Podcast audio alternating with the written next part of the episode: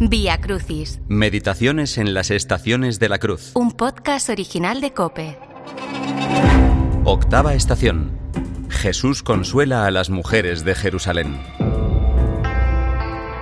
En este mundo en el que vivimos hay quien no mira para otro lado ante el sufrimiento.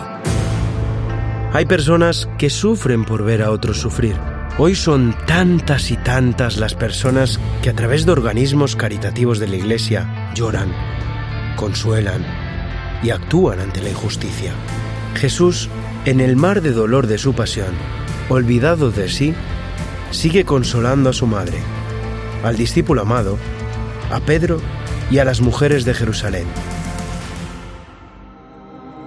Edith Stein, Sor Benedicta de la Cruz, no sabía cómo consolar Ana Reina que en el funeral de Adolf, su marido también filósofo como ellas, caído en el frente de Flandes en la Segunda Guerra Mundial.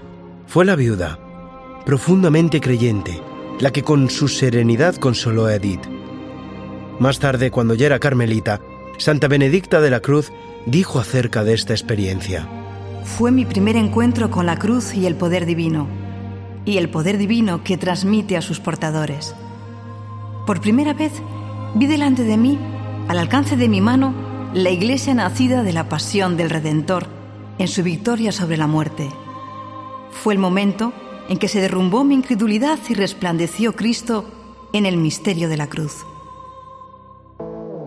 Vía Crucis, Meditaciones en las estaciones de la cruz es un podcast original de Cope.